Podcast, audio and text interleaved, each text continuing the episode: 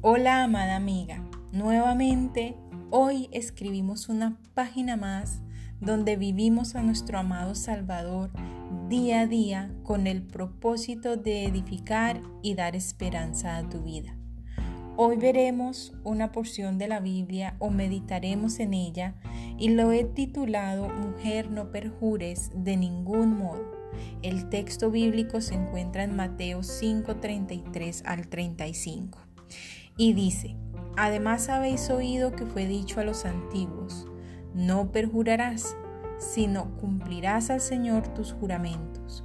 Pero yo os digo, no juréis en ninguna manera, ni por el cielo, porque es el trono de Dios, ni por la tierra, porque es el estrado de sus pies, ni por Jerusalén, porque es la ciudad del gran rey, ni por tu cabeza jurarás porque no puedes hacer blanco o negro un solo cabello, pero sea vuestro hablar sí, sí, no, no, porque lo que es más de esto, de mal procede. Jurar significa afirmar una cosa de manera solemne o prometer una cosa con seguridad y a veces poner por testigo a una persona o cosa que se considera sagrada. Al igual, el perjurio define la acción de jurar en falso. Así que jurar ante un tribunal, amada, es permitido por causa de la justicia.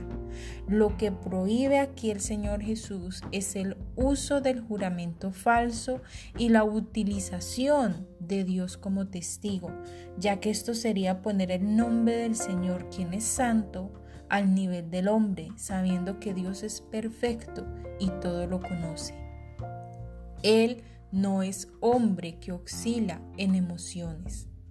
El Señor Jesucristo, argumentando con sabiduría y autoridad, descubría lo más profundo de las intenciones del ser humano y condena esta manera de esquivar la ley como una absoluta hipocresía y prohíbe toda forma de juramento en la conversación ordinaria. No solo era algo hipócrita, sino que era inútil intentar evitar jurar por el nombre de Dios con la mera sustitución de otro nombre por el suyo. Jurar por el cielo es por el trono de Dios.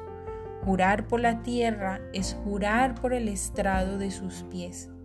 Jurar por Jerusalén es jurar por la capital real y jurar por la propia cabeza involucra a Dios porque Él es el creador de todo.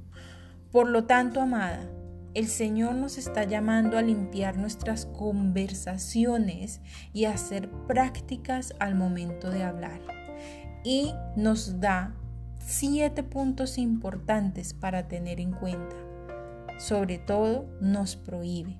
Primero, nos prohíbe jurar en todas sus formas, que no esté dentro de los tribunales. Nos prohíbe jurar en todas sus formas. Segundo, nos prohíbe la manipulación o coloramiento de la verdad. Tercero, nos prohíbe el engaño. Cuarto, nos manda a que nuestras respuestas o afirmaciones siempre sean sí o sean no. Medias tintas no sirven para el Señor. Quinto, nos manda a tener control sobre nuestros impulsos al momento de hablar. Piensa para hablar y no hables para pensar. Sexto, nos manda a honrar el nombre de Dios con nuestras palabras sabias y suaves. Y séptimo, nos manda a hablar lo necesario porque cualquier cosa de más procede del maligno.